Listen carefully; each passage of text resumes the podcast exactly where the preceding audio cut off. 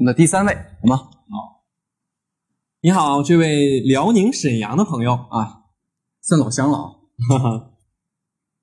我有一个问题，就是说刚才那个蓝心老师向我们介绍了一些产品的这个技术和设计的元素，但是刚才介绍的包括这个呃电子图像法呀、钢铁模型啊这些东西，实际上那我们比如说在京东上购买的时候，并不会罗列在商品的介绍里面。那么我们在去挑选空调的时候，应该从哪些方向来入手来进行挑选呢？没问题，这个问题问的很专业，很好。呃，说句良心话，之前我是知道三菱电机他们有说，我们家三技能效的空调都是在电子膨胀阀，只有在拆开之后我才发现它真的带。因为我之前拆过松下的空调，三技能效确实也是毛细管。嗯呃，所所以这个，嗯。有的时候我们可能会问客服，但是客服又不一定懂得很多。去年闹过很多笑话，这个就是我拆过这个空调，告诉大家这是采用电子膨胀阀双排换热器，但是客服很逗，告诉给他说这是单排换热器，不带电子膨胀阀的。所以这这就是客服也说的话也不一定能够完全相信。如果你感兴趣的话，想了解这些东西，我们其实是可以通过冷媒充注量来去从侧面考量的一个点，因为冷媒充注量越多，我们的换热器的面积就越大，你可以去对比一下。呃，像这个，待会儿我会给大家一个表格，就拆完之后，本来要给大家去看的这个表啊，待会儿给大家看。嗯，就是你用这个冷媒充注量，这个是我们能够看到的公开数据，下载说明书也能看得到。你这个冷媒充注量越大，你这个整机的空调的换热效率其实就是相对来说会越高。嗯，因为你看不到内部的铜管，看不到内部结构，你也没有办法提前拆。那些数据其实，我我们看参数的话，可能小米或者格力好，但是实际上我们参内部看，三菱是很棒的，它体现不到这些参数里边，反而看我们的那个冷媒量。是一个很很很不错的一个选择。嗯，对，这些是应该可以在官网的产品页里边下到吗？说明书里？呃，我们可以打四零零电话，直接要告诉给他，比如说我要买这一款空调，然后请你发送一个说明书到我的呃邮箱里面，他们都会发的。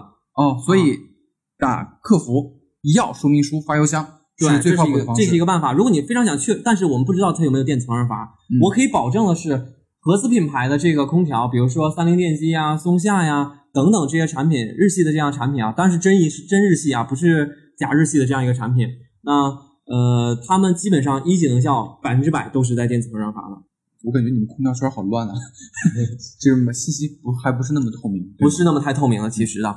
所以那呃也谢谢这位朋友的提问了。如果你感兴趣的话，如果有动手能力的话，也希望你能够买一台空调，回头拆了之后给我们分享一下。烧空调。好，行，谢谢这位朋友提了一个非常好的问题。方便可以。说一下你的手机的后三位尾数，因为大家一直在说说这三个人的声音听起来是一样的，我觉得好奇怪啊。可能是因为我们的麦不行，我觉得纠结这个就没有太没意思了，好吧？对对对对对。那请这位朋友稍后联系我们的导播。嗯，好，谢谢你。嗯，好，呃，这个修理工都是买定频的，基本没有买变频的。这个我们在稍后在我们的后台回复空调，就会看到这样一个问题，因为嗯，真的是修理工特别愿意推荐定频空调。因为它确实不太容易坏，所以从寿命来讲，定频还是好一些，是吗？但也不是这样的，定频未来一定会淘汰的，因为它降，比如说我设定二十五度，它降到二十五度就停机了，停机了，然后再满负荷的去跑，跑到这个呃二十六度升起来，再满负荷跑，跑到二十五度再停，你会有温度的这样一个波动感觉，再加上空调装在高处，有的时候房间是长方形的时候，你的温控就没有那么理想，你会感觉到忽冷忽热这样一个感觉，嗯，敏感的人就会觉得。呃，甚至都能够晚上被热醒或者被凉醒。对，我不敏感，因为我原来租房的时候发现空调是定频的，真的会经常有时候热醒啊，突然又变得很冷。就这个人人体啊，像我这么皮糙肉厚的人，对于一两度的温度的温差，我比我想象中的要敏感的多。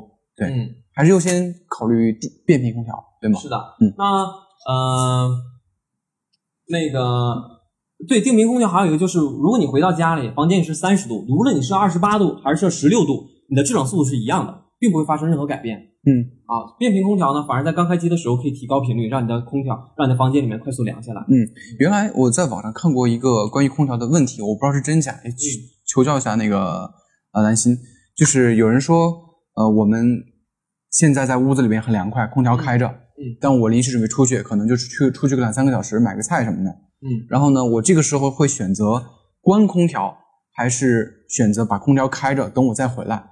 我甚至听说，如果你出去的时间在五个小时以内，你最好不关空调，反而更省电。这是真的假的？呃，这个这个有一定的道理。然后之后呢，我前段时间看过日本的电视台做过一个测试，就是说，那、他们去进行比较这个呃变频空调在开机之后多少个小时多少个小时之内，然后关机再开机是比较省电。他们得出结论应该是五小时二十几分。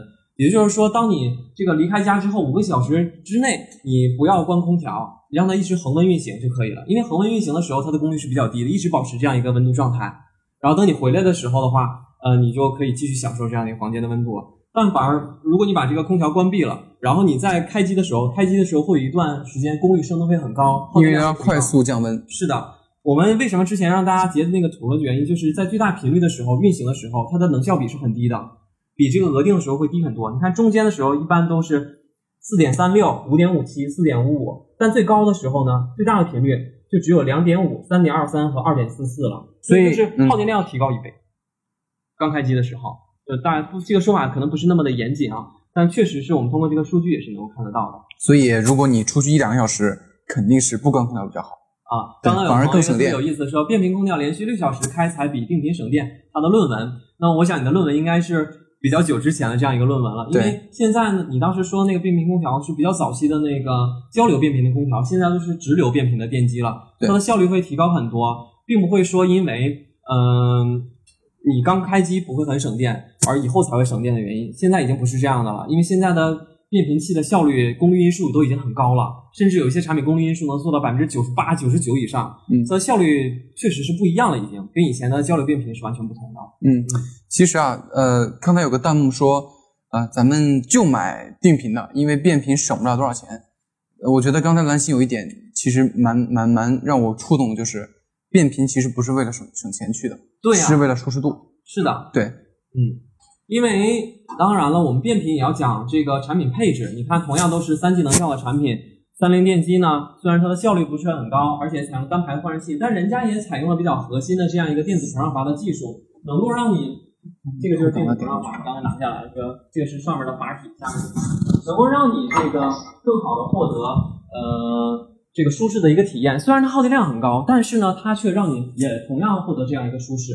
而且其实我们在下面呢会有一个这个能效比的标识，我们请我们的这个厉害给大家放一下啊。是这张图吗？对、嗯我们这张标识呢，当时是用了一个呃一个非常比较不错的空调，这个空调售价也在一万块钱左右。哦这个有个全年能效消耗率，我一直看不懂这张图。导播什么意思切一下大一点点的图来看一下，嗯，这个是什么意思啊？这个就是它的能效比综合的一个能效比，因为这个五点七五就是它的综合能效比很高了。我们这个这几台空调都只有三点几嘛，它是五点几。我们来拿这个三菱电机的这个能效标签来跟大家说一下。嗯，刚刚能效标签放到哪里去了？啊，没关系，这个三菱电机的能效标签的话是我我来找，你先讲。嗯，能效标签呢，应该没有记错是三点六几。那么它的耗电量的话，跟这个制冷跟这个这一台一万多我放标签的这五点七五的比较，它只差了这个两百多度的电，所以你就是十年你也省不出来这个空调钱，你要可能要用四十年、五十年，你才能省出这一台空调的钱来。所以如果我们要省钱的这样一个理论来去买衡量能效等级的话，实际上是没有太大意义的。嗯，那么这个国家呢测定能效标准，因为我们中国太大了，所以他就考察了中国南京，模拟它这个平均气温，全年呢制热制冷一千一百三十六个小时，制热是四百三十三个小时，耗电的话就是这些了。所以我可以把它理解为，只要我去任何一家呃什么苏宁国美，我看到全年消耗率五点七五的时候，这个数字是很高的，越高越好因为其实这已经是我们国内能买到的比较最高的。啊。然后然后后面下面的这个三百六十五和二百六，就是我可以直接换算，大概知道我一年用这个空调大概多少度。大概多少度电了？因为它用的是南京地区嘛，嗯然后每个房间的保温啊，还有就是结构啊也都不同，也会使用每个人的用法也不同，也会让这个空调产生不同的这样一个呃耗电量。但是总体来说，这个一级能效的和三级能效去比较，电确实还是能够省很多的，并且舒适度真的是高很多。空调不就是制冷师吗？到底有多少核心科技？其实我们今天拆的这三台空调，还真的都是挺给力的，因为我也拆过更差的空调。大家感兴趣的话，是可以呃看到我那个公众号里面回复“空调拆机”，有对比其他的这个产品。那么那个做工和这个产品品质差距还是很大的，所以大家不要认为这个没有什么太大的一个差距。嗯，好，好，那么今天关于这个空调外机拆机的部分，大家还有哪些疑问？我们来看看大家还有什么需求吗？还是我觉得我再问一个问题吧，就是兰心，我就三千块钱预算，撑死三千五。好，呃，我我我想在我自己卧室买个空调的话，嗯我是买小米的一九九九的一级能，呃，就是可能一些呃其他品牌的，嗯，呃一级能效的空调，还是我去买一个呃三菱或者格力这样的三级能效的空调？嗯，那么就是同样预算情况下的话，我应该去买哪一个是吧？对，嗯，那我认为就要看你的使用需求了。如果你是父母，家里面开的又不是很多，因为很多父母他们就会很省钱嘛，他们开空调时间很短。但是呃我希望给父母也提供一个比较平衡、舒适这样一个使用环境，而且又省心，不容易坏。那我建议他们去买这个三菱电机的空调，因为其实空调坏，大部分现在都坏小部件，都是木桶效应。你是那一个芝麻粒大的这个部件坏了，你就会影响整个空调的运行。对，比如说吵啊，稍微你们共振的，对，还有一个设计的问题，嗯还真的是有非常大的一个讲究的。所以，你如果你想省心，想给父母买的话，我觉得买三菱电机是可以的。但是，三菱电机呢，在中国是一个经销商这是一个制度，可能在这个上海啊、北京啊这些地方卖的比较便宜，连广州和深圳都会卖杀猪价。昨天刚刚那个微信公众号里面有伙伴跟我说，他买了这个同款的空调，他花了四千七百块钱。哦，我们京东价是三千九百九十九，对，三千九百九十九。然后这个不同地区的销售价格差距真的是非常大的，所以的话，呃，我刚刚已经说了，就是如果你想给父母买，然后你当地的三菱又不是杀猪价的情况下的话，你可以考虑买这样三级能效的产品，也可以同样获得比较好的舒适度，然后呢，呃，又不容易坏，而且操作也简单啊。嗯，好，那么。呃，当然了，如果有条件的情况下，我个人更建议去买三菱电机的更高能效的产品，因为它更高的产品会有更好的一个技术。所以我我我听来就是同样的钱，尽量不要去选国产或者二三线品牌。我刚才说第一种状况，啊，父母的啊，第二种状况就是，如果你是一个极客，可能我呃再过几年之后还要装修，然后每天用的比较多，那我认为你可以买一个性能参数真实性比较好的这样一个产品。那么你可以买这样的一个产品，然后嗯，体验嘛，也就买国产一线或者是合资品牌的，呃，便宜点的也可以。那我我我这我这问的再直白一点啊，啊就是替一些那个我们这种小白用户问一下，嗯如果我要买一级能效的空调，呃，可能就一一点五匹吧，好吧，嗯就这个匹数，你觉得不要买低于多少钱？呃，低于多少钱呢？我觉得买一级能效最好不要低于三千、三千三、三千五吧。就是一级能效的不要低于三千五。对你买合资品牌也最好不要低于这个价格。我觉得买一台空调一点五匹的最好就不要低于这个价格了，因为为啥？我前段时间写在公众号里面写预言机的时候，我说这个中国的空调啊，营销技术做的，呃呃，只有空调对空调这个营销中国做的是很差的。你用了这么多的零部件，然后你还有这么多的这个控制和设计，但是你卖的还不如一个好油烟机钱。我们去可以去商场去看一看啊，商场里面一定很漂亮的位置都是卖厨房电器的。对，因为利润高。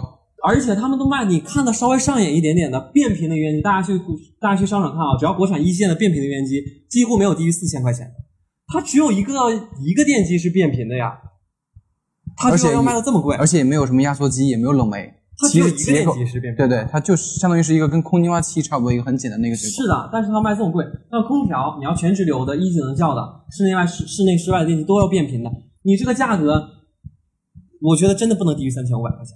好，我觉得这个信息挺重要的，孙老那个兰心老师不能说太直啊。嗯一级能效的别买三千三以下的，一点五匹的，那一一匹的呢，不要买多少钱的？一匹跟一点五匹其实它们的差别不是很大。那就别买三千块钱以下的一级能效，呃，对，我觉得三千三吧，还是三千三，三千三我。觉好得，是这样的一个情况。嗯，呃，油烟机和空调有什么关系？我只是说，就是营销举个例举个例，子对对对对，中国其实现在的空调市场发展的已经很不健康了，嗯各家都在打这个价格战，都在拼价格，呃，拼这个貌似很多宣传界面很多的功能，但实际上真够真正能够达到很多点，我觉得还是会有一定的差距的。那三级能效的呢，不要买低于多少钱，就无所谓了。三级能效的机器，这可是一台两千块钱的三级能效，呃，我觉得如果你是一个米粉的前提的情况下啊，我觉得买它也 OK，也不坑。我觉得是这样，从没问题来看的话，我觉得也也可以，也算是价格厚道吗？嗯，我认为还可以。我觉得这再问这样的问题，我觉得他们又会刷弹幕了。啊，OK，好，嗯，呃，格力这个机器，我认为它的价格并不便宜，但是其实我们也能看到它的用料属于比较中档的这样一个程度了，而且它采用了双双排换热器，是我让我没有想到的这样一个点。嗯、我认因为它的重量只比它啊、不好意思啊，就是确认了一下，大家在说我们被不。是不是董小姐跟那个雷总发功啊，确实我们电池没电了，对吧？啊，不好意思，不好意思，我觉得应该用小米电池的。啊，嗯，呃，还好啦，其实，但是就这个三级能效来说，这款空调已经卖到了三千四百块钱，我觉得还是蛮贵的啊。嗯，我觉得真的是不便宜。呃，如果你想买这个空调，我给到的建议是加二百块钱，等格力的一级打折的时候买一级的吧。啊，对，啊那呃就是那我兰心，我有个问题啊，就是一年什么时候买空调是优惠幅度比较大的时候？嗯，每年其实三四月份的时候，大家都在抢占第一季度的这样一个空调市场，所以他们是比较便宜一点点的。三四月份买空调，那线上买还是线下买？呃，我跟大家讲一下，如果大家有感兴趣，可以拿小本子记一下。高端空调贵的型号一定是线下便宜。多高叫高？呃，我觉得没有这个衡量标准，尤其是国产品牌，比如说像这个呃标价在商场里面标四五千的这种产品了，就算贵一点点，国产的啊，你去线下买更便宜，去找大妈去谈心，然后 那个真的会给你很低的价格的。线下，你看前一段时间他们有看我的公众号里面发了一个那个摩尔普的这个一个机器，就打对折嘛，就很便宜。有的时候真的会赶上这种很奇葩的这个打折这个情况。然后线上的话，就比较买便宜的产品会，嗯、会好一点点 OK，啊、因为价格没有什么太大利润。现在就是把利润让给线下，高端机让给线下，低端机就是中低端机型做给线上，就这样的一个情况。记住啊，就是三四月份买空调，贵的去线下买，嗯便宜的可以到线上买。就是我也分享，我们去买这个空调的时候，呃，我发现苏宁、国美在买，当然格力的时候，它是同样的三级能效一点五匹，它其实是不同名字的，线上叫品源，线下可能叫俊秀。但是月雅，对对，就其实是同一款对它可能为了那个价格保护，然后呢，嗯、没有差别，基本上便宜，可能京东用了个券之后还便宜个几十块钱，对。OK，好，好一级能效、三级能效差别多大？推荐哪个？这个朋友一直在问这个问题，我其实在讲，如果你的条件允许的情况下，还是买一级能效的空调会更好一些。还有卖吗？给我们兰心老师来一个。啊。然后，呃，如果你的这个预算比较紧张的情况下，我个人还是建议有条件的话，还是能买一个二级会更好一点。二级能效？对，二级能效的合资品牌有一些还是会带有电子膨胀阀，然后换热器呢也是会有两排的这样一个设计的。嗯，OK 吗？可以用吗？开了是吧？行俊越，京东还是呃俊秀，应该是俊秀，我记得不是很清楚了。啊然后那个安装空调的话，其实是有不同的收费标准的，有一些介绍啊提醒一下大家，叫零元安装的产品，他们其实是已经把安装费用收进去了。哦，就是他自己说说我们不不不再额外收，但加到成本里了。加到成本里了，也是你掏的钱，一个道理。嗯，我们导播可以切下我们微信的那个呃，对的那个一些问题跟一些回答。嗯，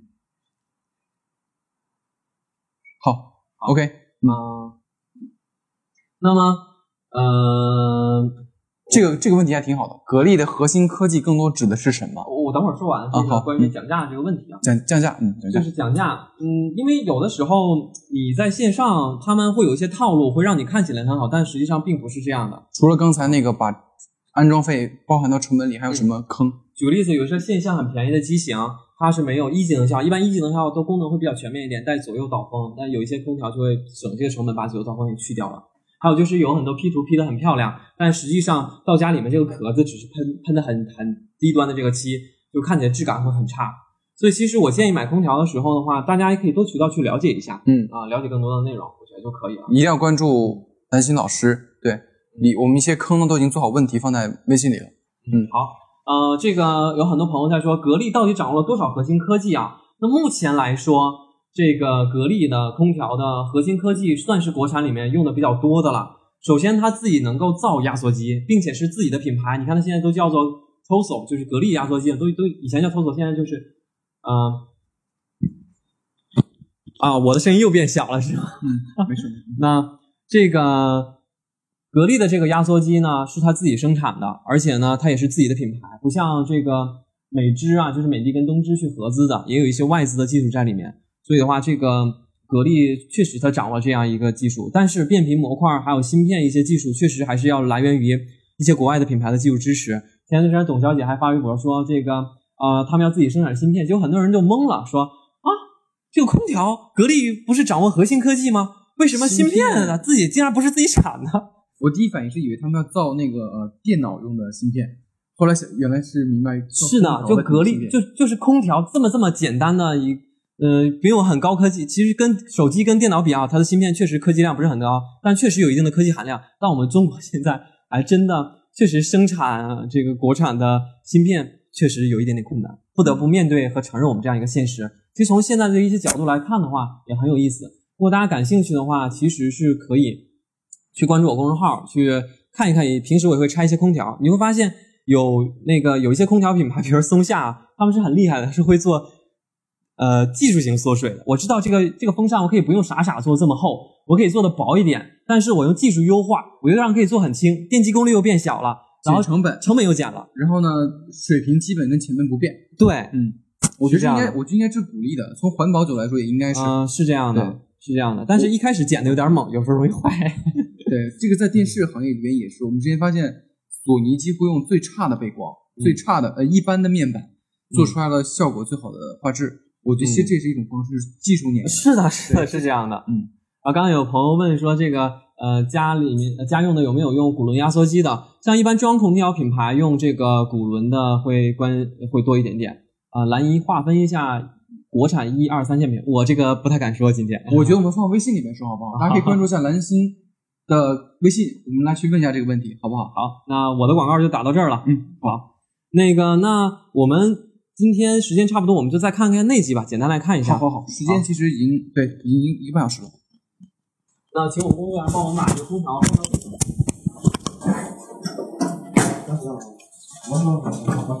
你还别卖了。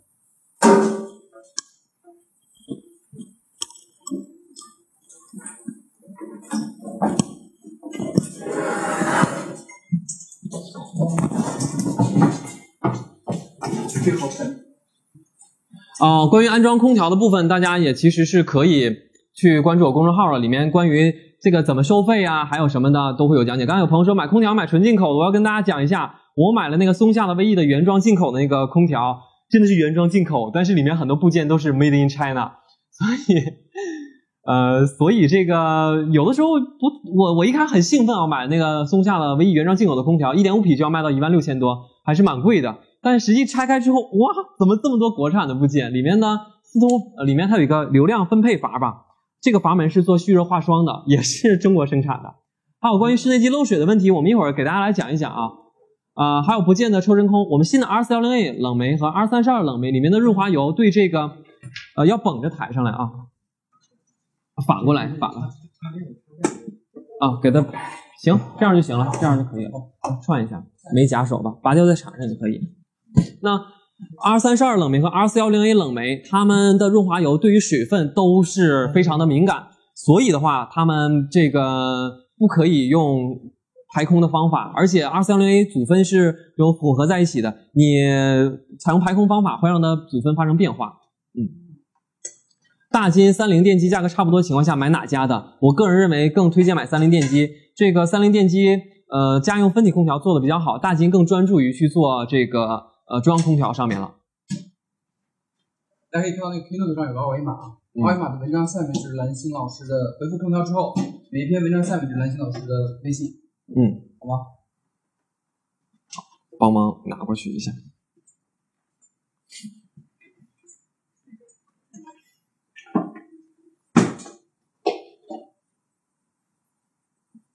正好是有人提到你了，粉丝真多啊！好啊，谢谢大家的这个关注了。呃，那么我们请导播来看到我们这个三台机器的画面。我们首先来看到是第一台是我们的呃米家空调了。其实上面的能效标签仍然写的是北京智米电子科技有限公司。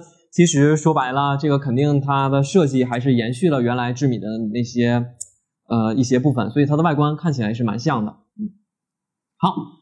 我们来再给大家来看一看遥控器啊，这个遥控器呢也发生了改变，呃，这个长的外形呢虽然和这个智米是一样的，但是我们开机会发现它，哎哎，这个通电了，它的没有背光，然后也不是这个能够显示文字的屏幕啊，只是普通固定的。我来切换一下模式，大家能看到啊，就是只能显示数字了。然后我也试了一下，它其实在遥控上操作还是只能零点五度、零点五度的调，并不能这个呃零点一度的去调节，应该是手机上面去调整的。三菱重工、三菱电机的区别，三菱电机嗯最近几年不能说最近，应该最近十多年吧，一直做空调做的比较好一点。三菱重工没有那么特别理想，空调有味道。嗯我们有时间的话，待会儿给大家讲讲清洗的问题。啊我们今天都准备准备内容，就是大家问题比较多。对，好，我们现在开机了，其实是可以看到这个空调的工作的。凉凉。凉凉。然后那个格力，因为它呃不太能这个通电之后，它必须要连接室外机，有信号回馈它才能开机。但是给大家看一下格力的这个遥控器，这个遥控器我觉得也行，但是没有背也没有背光。其实三九九的那款是是带背光，我觉得背光还是蛮有用的。对啊，然后这个是三菱电机的遥控器，很古老的设计，也不带背光，也不带背光，很古老的一个设计。所以三级能效、不光属这些，是遥控器上也是个大厂。它肯定是会要节省一些的。这个屏幕上面我们调一下，也让大家来看一下吧。啊，这个屏幕上面之前还有粉丝在我的慢点儿了啊，我们这个螺丝已经拆掉了。粉丝还有在说说这个屏幕跟那个是一样的，我说不是，它已经改成点阵的了，确实是已经改成点阵了。我们通过这个图是能看得到的。来切换一下模式，那行，嗯就是呃，其实大家很多人买小米空调可能考虑是小米空调的一个联动性，对，它里面会有这样一个 WiFi 模块，对这个用起来确实很方便一些我觉得。这个主要是方在哪些场景上会比传统空调会方便一些？呃，当你家里面全都用上智能家居的时候，我觉得比如回家喊一嗓子，打开空调或者小爱同学，小爱同学，我回家了，呃，可能会有一定的作用，但是我用这个功能确实不是很多，嗯，咱们这个风声没有办法测啊，因为真的如果要因为现在外面比较吵。其实我有带这个声压仪，对分贝计有有测，但是我们外面已经超过这个，你看它已经报警了，F 六没有连外机。好，我那我们就关掉它，我们再来看看格力的这款产品。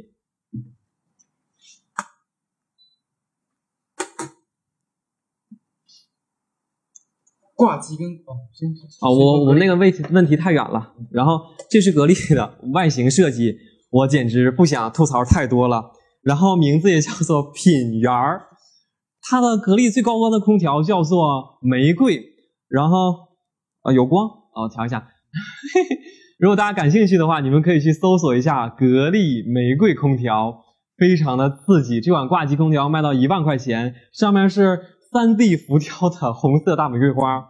然后这个国产其实他们的外观设计，我也不知道嗯他们是遵循什么样的一个理念。我觉得品牌真的是，就是小米，其实我们很多同事看到小米的外观这么好看，可能就不考虑内部的元器件的差异了，就会选择小米。对，有时候其实是因为价格的原因，对了，其实我还想提到一点，就关于手机，就是现在那个 OPPO 的 vivo 卖的很火啊。对，呃，其实我觉得它是很多很小的功能和它外形设计很吸引人。对，但是我觉得它的这个价格卖的又并不便宜。我觉得说明外观是真的是很多人购买产品的第一驱动力。是的，是的，累计正义嘛。对的。你看我说话就可能就没有长得更帅的蓝星老师。好，那我们把它放下来，因为我没有办法去给它通电，它通电它就报错这个机器。我们再看三菱电机，我们可以把它也南门日系的这个风格。啊，对，这个其实说白了，三菱电机都是一般日本的那个，嗯、这个我们也给它插上电。这也算是空调界的苹果吧。对，但其实最便宜，应该属于要要是拿苹果比的话，就是 SE 对啊，那个三级的完全就不亮，这个可以打开，三菱这边外观其实，最简单了。对对对，但你挑不出太多毛病。对，你觉得不会它很丑，它也不会很好看，它没有显示屏幕，不会显示温度，那我刚才看了只有显示。只有这个手机上显示。日本很多，半夜的时候，有人说哦，这个点就可能不太人性化了。我觉得其实没什么拿身，你身边拿遥控器其实看就可以了。半夜有的时候起来那样看，跟上面也不显示。那你觉得你你想看温度目的，你一定是觉得冷或者热了，那你肯定会拿起遥控器，拿起遥控器就可以看到。但是它没有背光，这个是不人性的。就半夜。日本很多空调啊都没有不显示温度，因为他觉得我已经给你控制的足够好。上面这几个小灯儿就这样的啊，这个是它的那个，它现在也开，它声音很小，现在我调的还是最大的这个风速。这个声音很小。哎呀，我现在最烦的就是我我家里的那个空调，我也不说品牌了，国产品牌，当时就买了个三千块钱以下的一级能效，太吵。嗯，好，我们把它关掉了。这个关机导风板是设计的是开到最大再往回开。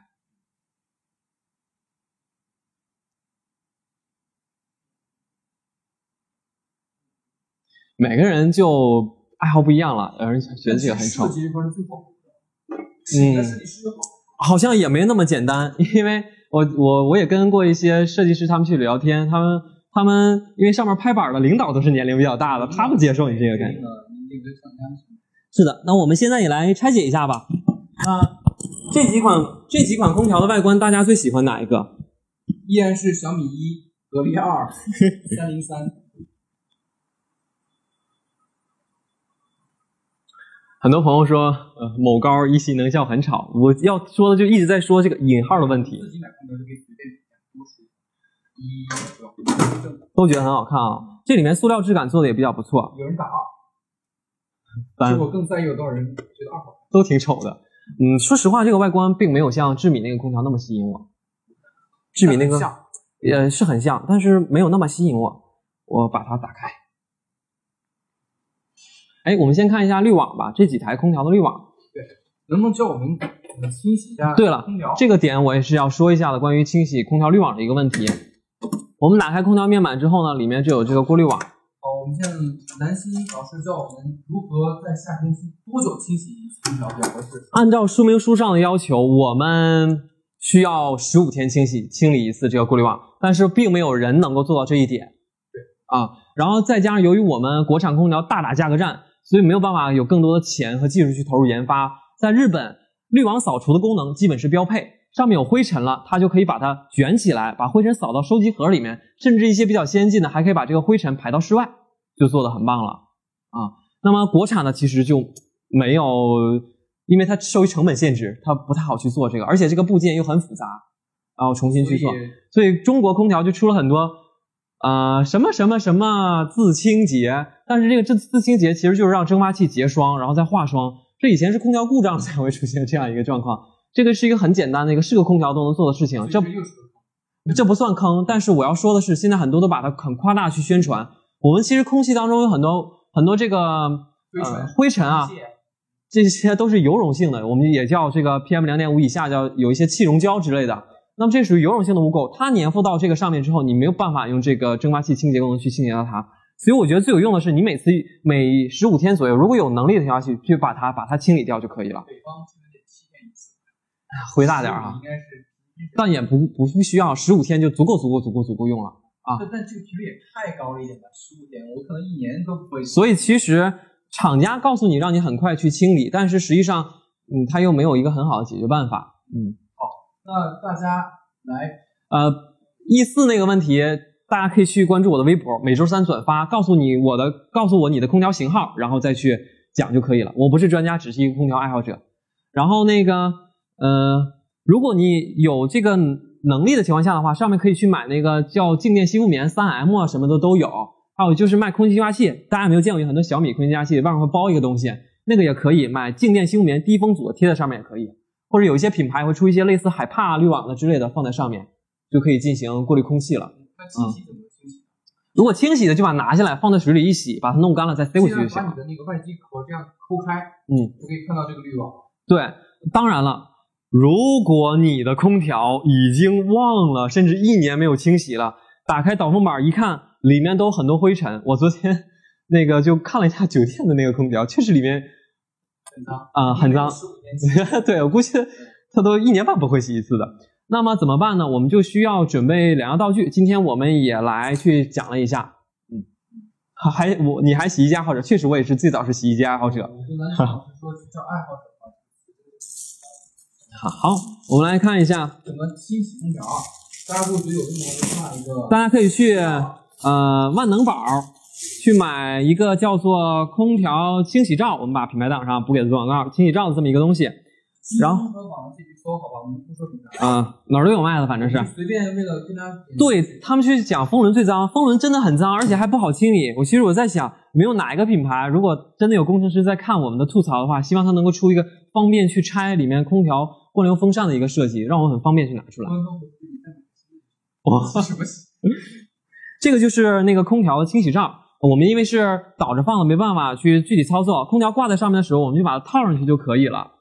套上去之后呢，底下有一个绳儿，就像雨衣一样，我们可以把它抽起来。这个大概价格是多少？三五十块钱，很便宜的。不要买超过五十的。然后给它给它抽上去之后呢，它就会封一个口儿。然然后呢，你在里面去浇水的时候，这个它就会顺着空调内机可能会淌出来，有的会从排水管淌走，有一些你水洒到外面之后的话，可能就会流到这儿了。流到这儿。流到这儿之后呢，你可以接一个管子，就把这个水排走就行了，接一个桶就可以了啊。好，那么这个特别简单。然后清洗剂的话，如果你只需要简单清洗，就不需要买这个玩意儿了，就只需要买一个普通的清洗剂就可以了。这些清洗剂都特别香，其实我不是非常喜欢。我们就在上面喷一喷它的翅片就可以了，外机也可以清洗。然后那个它自己的水就会流走，就完事儿了。如果你需要大清洗，就要买这样的一个清理罩，就要买这个罩子罩上去，然后用最好用高压喷枪。风轮特别难洗怎么办？就用高压喷枪从这个口里面往里喷就行了。还有大家不用担心说这个导风板掰开之后回不去，把它电拔掉，等五分钟再插上，它就会回去了。OK，嗯，所以我们还是建议大家至少呃，可能一年得洗一到两次是比较合理的，因为这个官方建议是十五天。我以前不看说明书，我没有想到会这么短的频率就要洗一次。嗯，好，那我们就把它打开吧，然后给大家看一看。好，接着开拆了。我说一下，我们的直播已经快进行两个小时了，我们今天已经拆解完了呃整个空调的外机，现在拆解这三台空调的内机了。内机其实拆起来会更麻烦一点点我们会。在周三、周四的时候呢，把整整个直播做成视频，在我们的平台上发布的。可能中途过来的朋友，你们可以去看一下。然后我们会出一个图文版。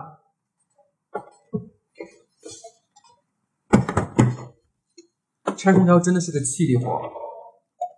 哎，我自己来就行，它是会有卡的一些部件的。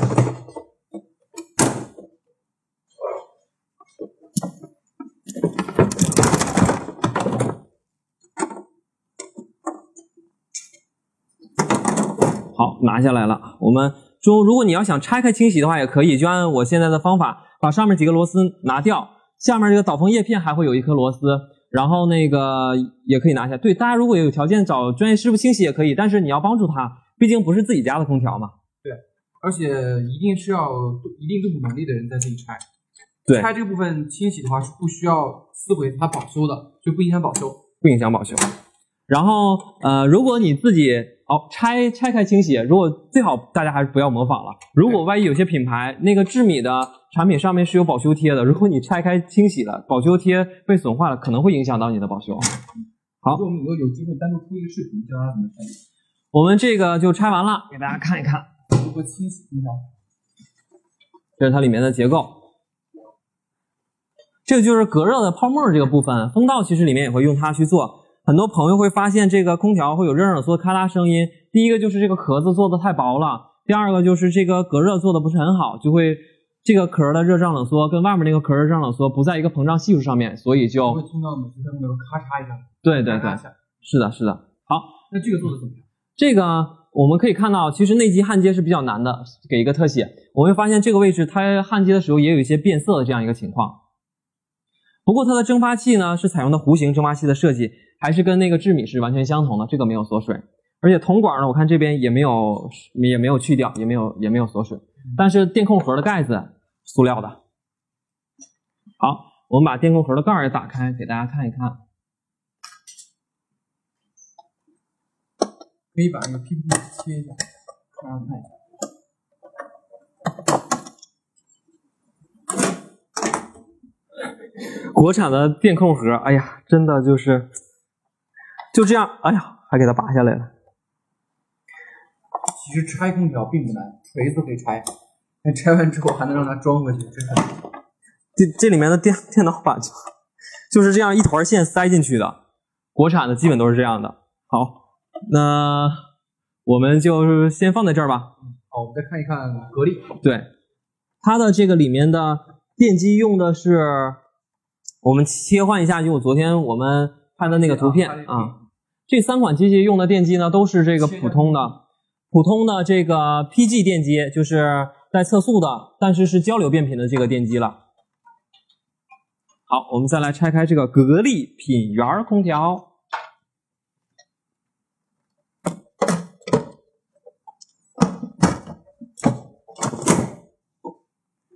等一下啊，呃，它主要是这个地方还会有接插线，然后你拿开之后呢，就第二件事情就要把这个接插线拿出来，否则的话它也会不让你拆下来的，它会连接在这里。好，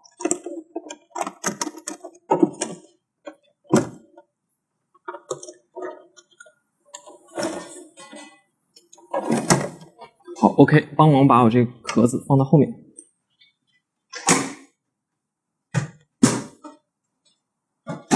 其实我特别希望能够家电像手机一样啊，很快速的更新，因为确实现在产品没有那么好，还差很多。就是竞争不是很激烈，还在宣传一些噱头功能，实质上的更新很慢。这个就是格力的，它采用的这个三折的蒸发器的这样一个设计。然后呢，这边是全包的，所以我们看不到铜管这个这边一头的样子，但这边我们是能看到。对，这个焊接呢就没有太多的变色的情况，我们是也能看到的。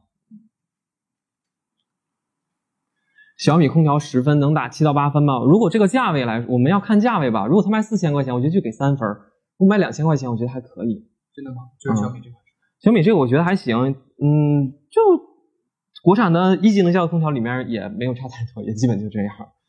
内机其实并没有特别大的一个差异了，所以的话只是给大家看一看吧。既然都拆了，也让大家了解一下内部的结构有什么样一个差异和区别。啊，不过，我们下 PPT 看下三台的一个对比。嗯。三折和弧形哪个好？其实弧形的会更好一些，没有这些连接点，它那个可以做的更加紧密一点点。但是弧形的话，你也不要一味的去追求弧形，那个，嗯，有的时候可能需要更多折。你这个不管什么形状，你这个面积大，铜管数量多，可能就会更好一些。嗯，就这样的一个情况。好，格力这个我放下来了，翅片有伤，它是这个位置是挂东西的，所以拿下来的时候会有一点点。在厂子里面，我去参观过一个空调工厂，在厂子里面，他们运输的时候，翅片也会有一些有压的地方，他们就拿梳翅片梳梳一下就行了。空调夕阳产业，希望不要让它变成夕阳产业，我还很喜欢。就是从日本的空调来看的话，国产的很多空调都一些功能还没有进进入，比如说刚刚说的自清洁功能，对，滤网自动扫除，他们叫做。哦，不要把我的麦克风刮掉了。这个三菱呢特别不好拆。我我要拿工具才能给它弄开。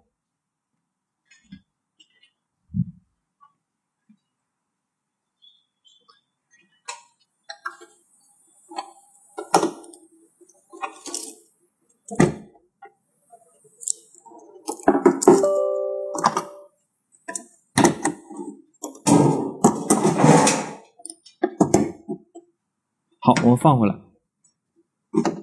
放这边。对。呃，慢点放，不要再让它扣回去了这个扣。这个地方还有一个扣。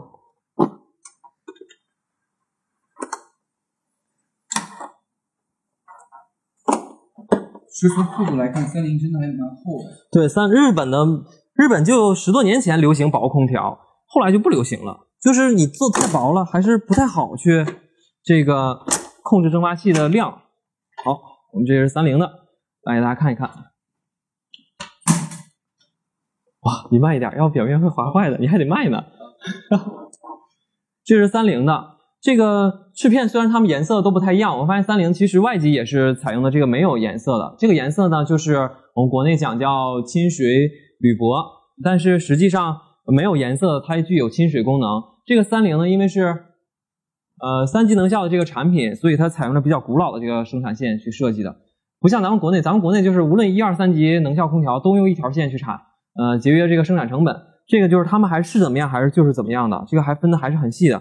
我们可以看到这个机器它采用的是比较传统的两折蒸发器设计，是两折哦，只能就是只有两个转弯处。那那个是三折蒸发器，那个是呃弧形蒸发器，还是不一样。如果从技术含量来说的话，是小米那个会更好一些，它新一些。对，它技术用的更新一点点啊，但是。这个也得看它的这个数量和面积了，嗯，所以不能单纯从哪个新或者怎么样去讲这样一个问题了。好，那这个就是他们的内机的这样一个情况。那我们同时，呃，也让大家看一看这三台机器呢，只有三菱的这个电控盒仍然采用了这个金属的设计。我们把这个格力和三菱的电控盒也都打开，来给大家看一看，松手就可以了。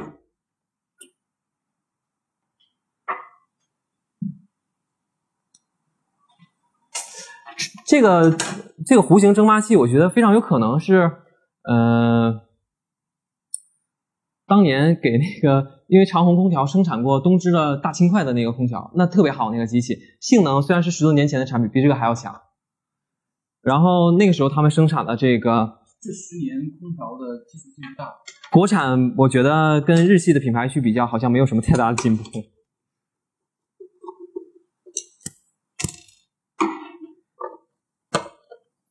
这是格力的盒盖然后之后这个是米家的盒盖明显拿着重量还是会有一定的差距的。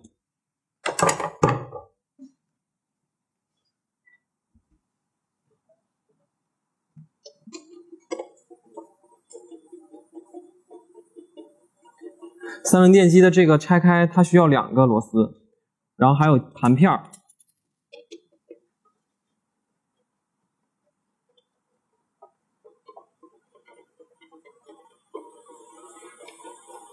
这个从我来看，他们告诉我一点，哈哈怎么了？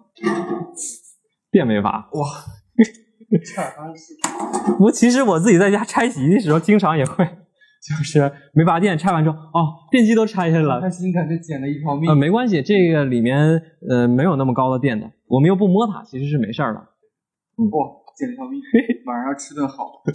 我还有瘾。没关系，我经常带电拆。我现在在家里换那个插座，我都不拉电闸，直接就换了。就我们刚才做了个飞人吃饭。好，那个我我们我比较愿意从细节去看这些东西了。这个盒盖上面，三菱电机的仍然采用了这样的一个塑料加金属的设计，而且非常重，上面还是有螺母的一个设计。无论它是三技能效是最便宜的产品，仍然有这样的一个设计。所以你说它想让它便宜，很多朋友说你不拿同样价位去比，同样价位去比的话，那就是纯粹给小米打广告。然后，这个美格力呢，它应该是采用的这个这个上面我不知道有没有学材料，写的是 BMC 杠 FR 五 VA，我不知道这是不是一种新型的材料。然后它特别重，呃，我觉得我有点像陶瓷的感觉。对，有点像陶瓷的感觉，它特别重，应该是点不着的。它也应该采用了类似的这样一个防火的一个技术。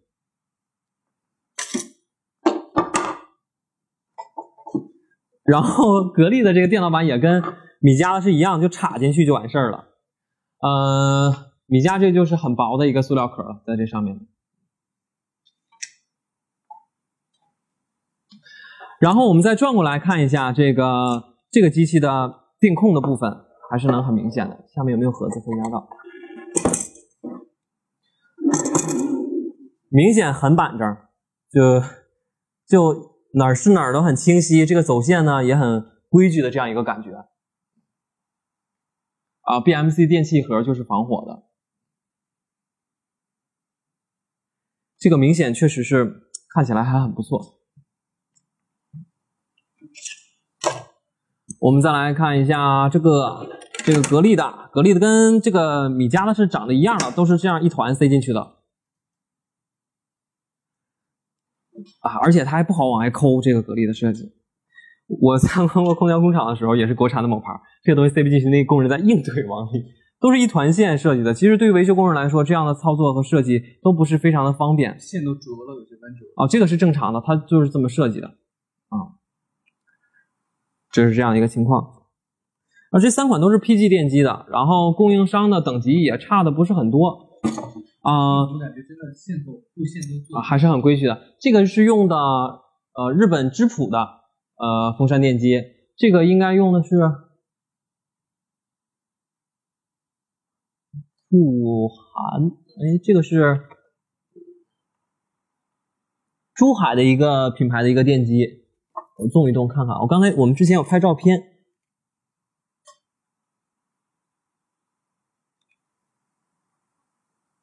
这是珠海的一个品牌的一个电机，然后这个的话是如果没记错的话，好像也是 V 零的。